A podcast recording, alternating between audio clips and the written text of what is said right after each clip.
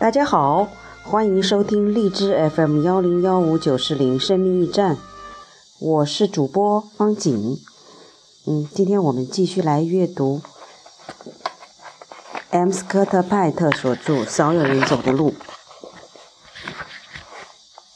心智成熟的旅程第二部分，爱。今天的主题叫做关注的艺术。至此为止，我们审视了被误解的为爱的诸多方面。接下来，我们进一步体察爱的本质。我们知道，要实现真正的爱，必须付出切实的努力。坚持实现自我完善是爱的基本前提。这就如同我们必须坚持多走一步路，或者多走一里路，才可以逐步对抗与生俱来的惰性。抵御因恐惧而产生的排斥心理，扩充自我界限，意味着摆脱惰性，直面内心的恐惧。这就是说，爱可以使我们勇气倍增，所以爱也是获得勇气的一种特殊形式。爱是为培养自我和他人的心智的成熟，持续努力而表现出的一种勇气。当然，为了爱之外的其他事物或目标付出努力，产生勇气。也是我们一种惯常的状态，因此，并非所有的努力或勇气都是爱。不过，真正的爱一定需要勇气和努力，不然就不可能是真正的爱，这一点毋庸置疑。爱最重要的体现形式就是关注。我们爱某个人，一定会关注对方，进而帮助对方成长。我们必须把成见放到一边，调整心理状态，满足对方的需要。我们对对方的关注是出自自我意愿，摒弃惰性的行为。著名心理学家罗洛梅说过：“如果用现代心理分析工具去分析每个人爱的意愿，我们就会发现，爱的意愿的本质其实是一种关注。为了完成意愿所需要的努力，就是关注的努力。我们要让头脑清醒，让心智健全，这是体现关注的基本要素。”体现关注一种最常见、最重要的方式就是倾听。我们大部分的人时间都在听别人说话，可多数人却不懂得如何倾听。一位企业心理咨询家告诉我，学校教育学生学习各类科目耗费的时间，与学生长大后运用所学知识的机会可能恰恰反成反比。例如，一位出色的企业管理人员每天大约用一个小时阅读，两个小时谈话。八个小时倾听，但在学校里，大部分时间都用来教孩子们阅读，教他们说话的时间却少得可怜。而在教孩子如何倾听上，学校几乎从未做出任何努力。我当然不认为学校应该按照学生成年后使用知识的范围和频率来安排课程，但我相信教孩子学会倾听是明智之举，即使取得的有成效有限。起码也应该使孩子明白，倾听不是容易的事儿，因此更应认真对待，不能敷衍了事。倾听是对他他人表达关怀的具体表现。大部分人不懂得倾听，是没有意识到倾听的重要性，或者不愿意为此付出努力。不久前，我有幸聆听过一个知名人士的演讲，题目是讨论宗教与心理学之间的关系。我对这一题目颇感兴趣，而且早有涉猎和思考。那位演讲者开口不久，我就意识到他绝非等闲之辈，他是具有真知灼见的业界专家。他在演讲中提供了大量具体生动的事例，显然是想把诸多抽象的概念清晰地传达给场下听众。我也听得格外用心。他演讲了大约一个半钟头，礼堂里温度很低，我却听得满头大汗。由于太过认真和专注，竟然感觉颈部僵硬，头也隐隐作痛。他演讲的内容丰富而深刻，我估计自己能吸收的顶多不到一半，但已是受益匪浅了。演讲结束后，听众们都去参加茶会。我在茶会会场的文化人士之间走来走去，倾听他们的感受和意见。我发现多数人都对演讲失望。他们慕名而来，却感觉毫无收获。他们不理解演讲的大部分内容，认为演讲者不是他们希望的那种一流的演说家。一位女士甚至说：“他到底讲了什么呀？”他没说说出什么有价值的内容啊。旁边的人也纷纷点头，对他的话表示同同意。我无法赞同他们的看法。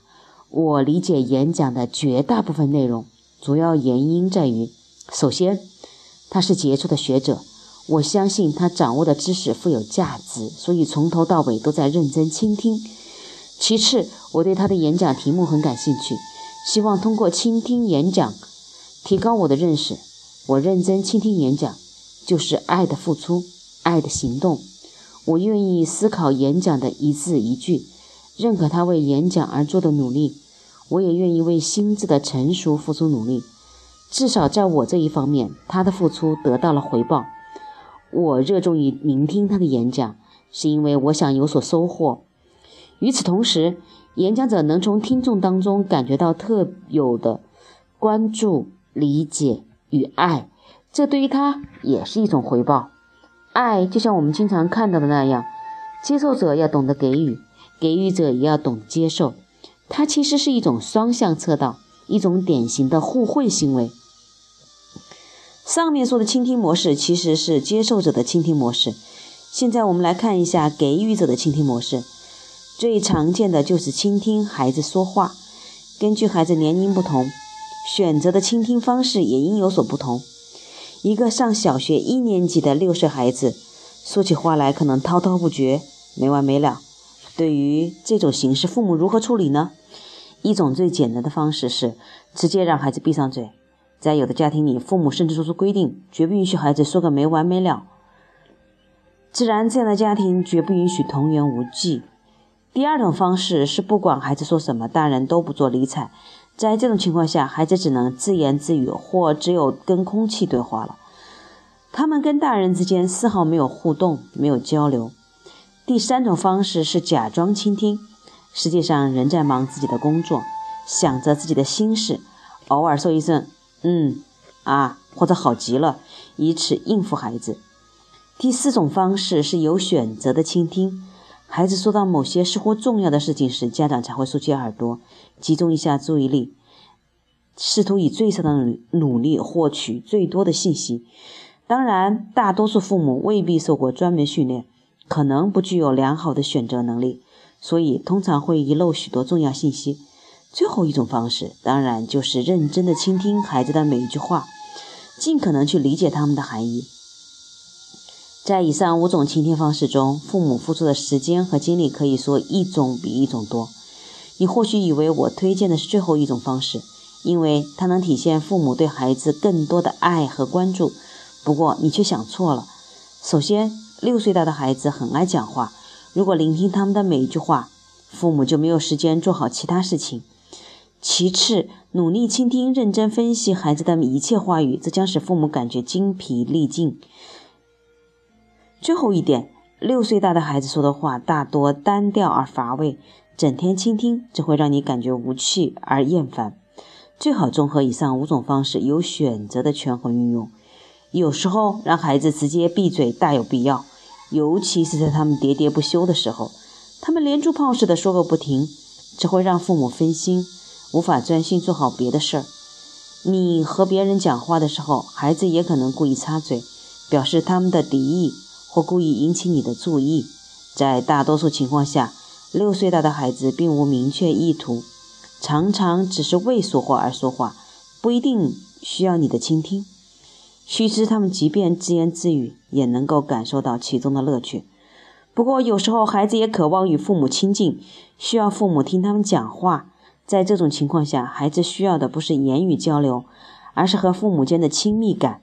因为只要假装倾听就足够了。其实孩子也能够意识到，父母有时候是在有选择的倾听，但这种倾听原则同样会使他们感到满足。六岁大的孩子已经可以接受这种倾听规则，而且在他们大量的话语中，只有少部分需要父母的关注和反应。父母最为关键的任务之一，就是在听与不听之间做出恰当的选择。找到最佳平衡点，尽可能满足孩子的需求。这种平衡点很难掌握，尽管倾听孩子讲话的时间本就有限，许多父母在这有限的时间里也不肯付出精力用于倾听。他们可能认为，假装倾听或顶多是有选择的倾听，已经是真正的倾听了。这只是自我欺骗，目的是掩盖其懒惰。真正的倾听，不论时间多么短暂，都需要付出相当大的努力。首先，他需要倾听者做到全神贯注。你不可能一边倾听别人说话，一边去忙活别的事情。父母应该把别的事放到一边，真正把倾听的时间用于孩子，而且他也必须是属于孩子的时间。不愿把别的事儿放到一边。包括你不佳的情绪或别的念头等等，就意味着你不愿意真正倾听。其次，把注意力放到六岁孩子的讲话上，需要的努力甚至多于倾听一次演说。六岁孩子的讲话通常是不规律的，有时语言像泉水那样汩汩流出，有时中间还有大量停顿和重复，更是你很难集中注意力，另外。孩子所说的事情难以让成年人持久的感兴趣，出色的演说家却能够使观众聚精会神，认真聆听他们的演说。换句话说，倾听六岁的孩子讲话通常是相当枯燥的，很难长时间集中注意力。假如你能够做到，就是真正的爱的行动。事实上，没有爱，父母就难以产生倾听的动力。可是。你又何必为此感到烦恼呢？为什么不把所有的精力用在倾听一个六岁孩子单调、枯燥、喋喋不休的话语上呢？首先，愿意这样做，证明你能够给孩子足够的尊重。你给孩子的尊重，等同于给某一个一流演说家的尊重，孩子就会感受到你的爱，进而感受到自己是有价值的。充分的尊重孩子。才能让他们懂得自尊自爱。其次，孩子感受到的尊重越多，他们有价值的表达也就越多。第三，对孩子倾听的越多，就越是能够意识到，在无数的停顿、重复、结巴，乃至似乎有某种口音的唠叨当中，孩子的确说出了有价值的东西。真正倾听孩子的人都会承认。从孩子的嘴里，往往能说出最伟大的智慧。你会意识到，你的孩子极可能是个独特而出色的人。意识到孩子的特别之处，就会更加愿意倾听他们的话语，对他们的了解也就更多。第四，对孩子了解的越多，就越是愿意教给他们更多的东西。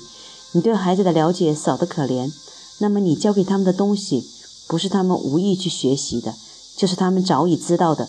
甚至比你理解还要深入。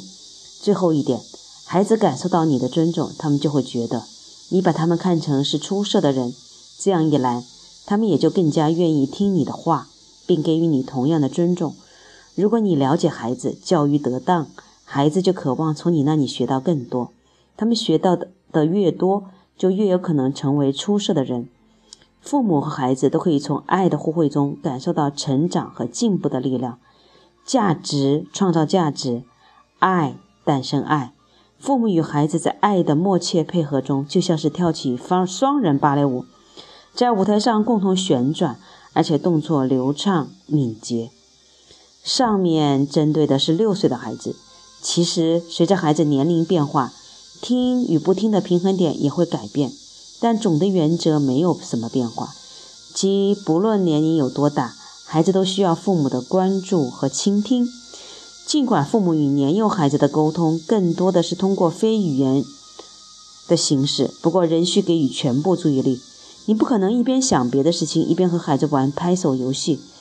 玩游戏时三心二意，你就有可能培养出做事三心二意的孩子。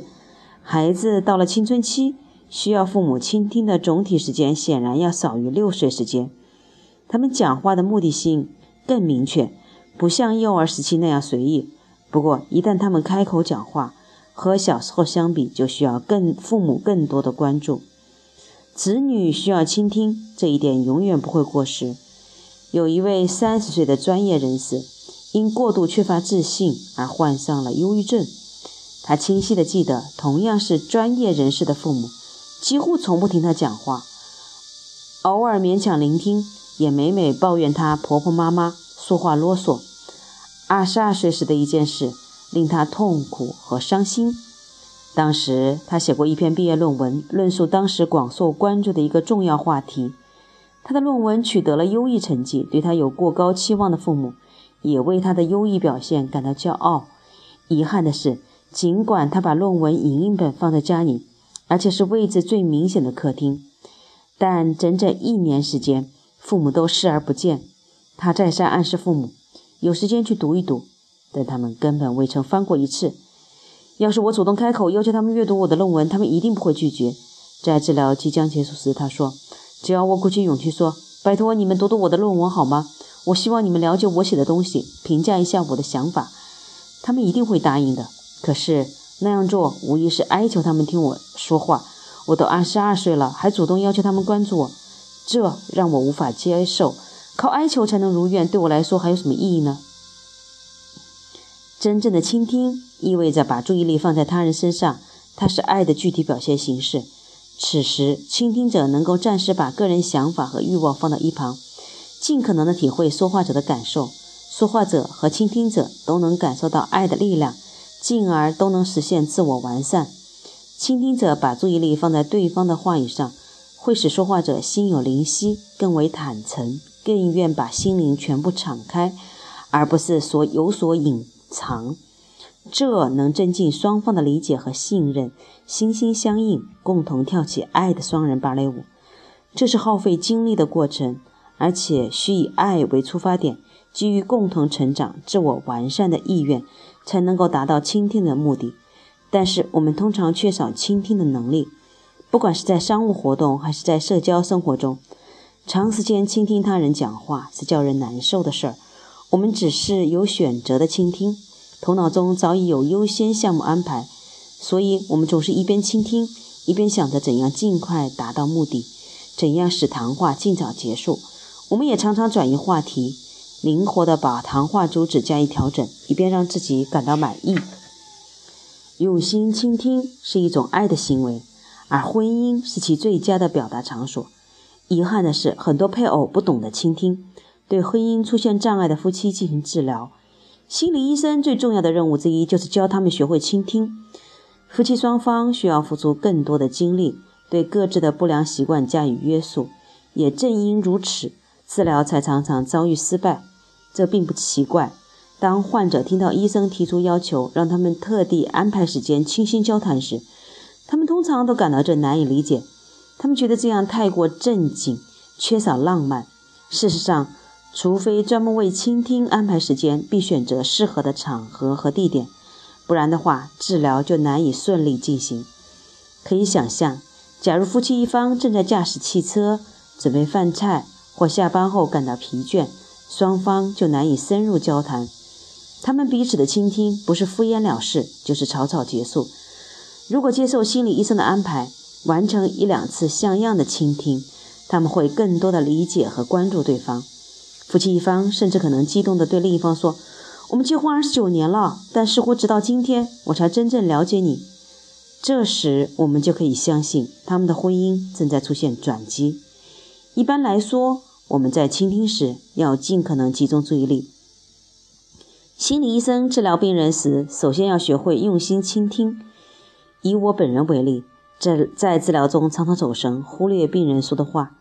这时我就会歉意地说：“对不起，我刚才有几点分心，没有集中注意力听，集中精神听你说话。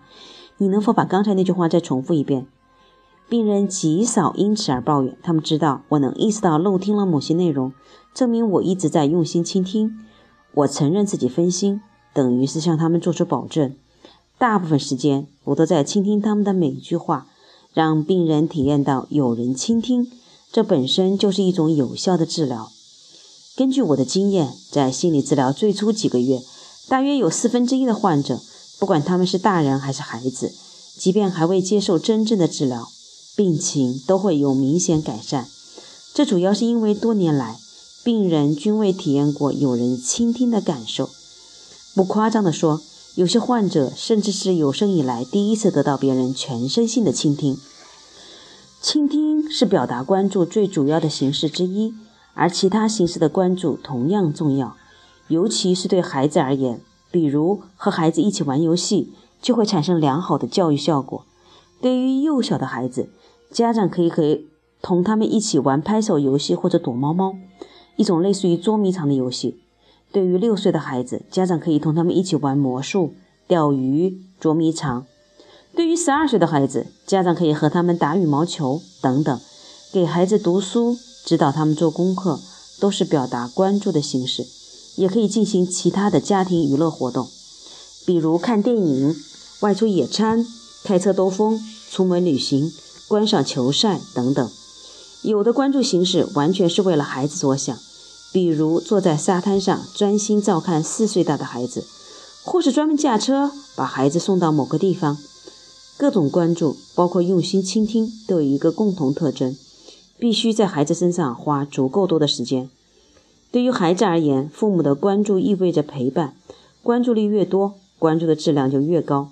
父母与孩子相处的越久，给予的关注越多，就越能了解孩子的真实状况。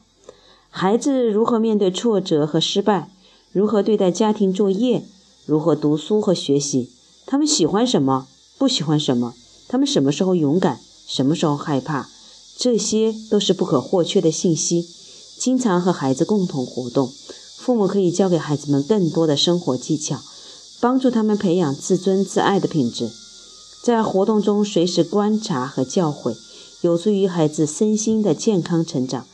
经验丰富的心理学家也会做，也会以做游戏的方式同儿童患者沟通，同时予以观察和诊断，使治疗取得更好的效果。把注意力放在海滩上四海滩上四岁孩子的身上。认真倾听六岁孩子讲的不连贯漫长的故事，教青春期的孩子学习驾车，以及聆听伴侣叙述办公室的一天，或是他在洗衣房的遭遇，认真体会他们的问题和感受。所有这些都需要持久和耐心，需要把其他杂念排除在外。这一切可能枯燥而乏味，让你感到不自在，甚至要花出很大的精力。但有一点是肯定的，它们意味着真正的爱。懒惰者无法把工作做好。如果我们不那么懒惰，就会做得越来越好，越来越习惯。由于爱是一种特殊的工作，非爱的本质就是懒惰。懒惰这一主题也很重要，在本书后面的章节，我们将对此专门做讨论，以便形成更加清晰的认识。好的。这一个章可以说是有点长，我们现在来回忆、回溯一段一下这一段的经典的句子：坚持实现自我完善是爱的基本前提。这就如同我们必须坚持多走一步路，或者多走一里路，才可以逐步对抗与生俱来的惰性，抵御因恐惧而产生的排斥心理。扩充自我界限意味着摆脱惰性。直面内心的恐惧，这就是说，爱可以使我们勇气倍增。所以，爱也是获得勇气的一种形式。爱是为培养自我和他人心智的成熟、持续努力而表现出的一种勇气。真正的爱一定需要勇气和努力。对于孩子而言，父母的关注意味着陪伴，注意力越多。关注的质量就越高。好，今天这一段对于孩子，对于作为家长来说，嗯，如何陪伴孩子会有更多的一些指导。只是如何倾听，可能是我们一辈子需要学习的。好的，我们下回再见。